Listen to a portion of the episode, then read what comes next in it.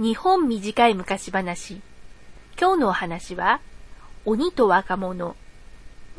昔、若い漁師が狩りに出た折に、鬼が出てきて漁師を追いかけてきました。漁師が慌ててよもぎの原っぱに逃げ込むと、鬼はそれを見て、火じゃ、火がボーボーと燃えておるぞ、と言って近づいてきませんでした。よもぎの葉っぱが炎の形に似ていたからです。しかし、いつまでも隠れているわけにはいきません。漁師は意を決して原っぱから飛び出しましたが、鬼の方もすぐに気づいて追いかけてきました。どんどん逃げていって、今度は勝負の茂みに飛び込むと、鬼は、剣が生えているぞ。あいつはなんであんなところで平気なんじゃ。と言って、やっぱり近づいてきませんでした。勝負の葉っぱが剣の形に似ていたからです。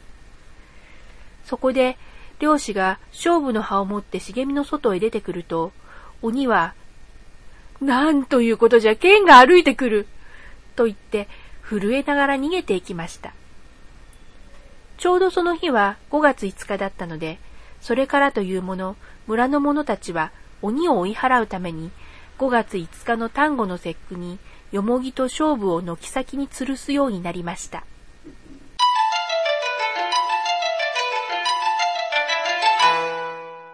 えーと、今日のお話は、種子島のお話です。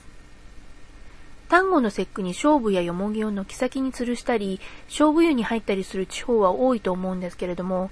大抵は香りが悪いものを追い払うって考えることが多いですよね。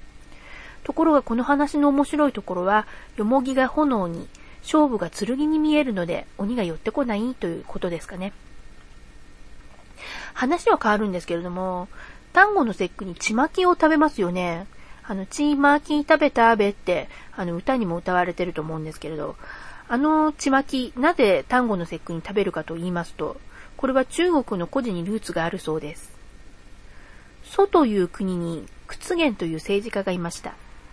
この人はとても良い政治をするので民衆から大変慕われていました。ところがですね、ある時悪い奴らが屈原の人気を妬んで、屈原を政治的に失脚させてしまうんですね。屈原は、あの、これからその悪い奴らが国を牛耳って国をどんどん悪くしてしまうっていう風に考えると大層悲しみまして、失意のうちに川に身を投げて死んでしまいました。その日が5月5日だったっていうことになっています。人々は毎年5月5日になると屈原の体をこう魚が食べてしまわないようにあの人の体に見立てたちまきを作って川に投げ込みました。それが現在でも残っていて、端午の節句にちまきを食べるようになったということになってます。と、こんなところで今日はおしまい。皆さんのところではどんな端午の節句を過ごすのでしょうかよろしければサイトの方にも遊びに来てくださいね。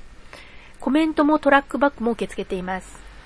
iTunes で聞いている方は、サイトメサイドメニューのポッドキャストというところをクリックして、日本短い昔話というタイトルの横の小さい矢印ボタンをクリックしてください。サイトに飛ぶか、サイトへのリンクが表示されると思います。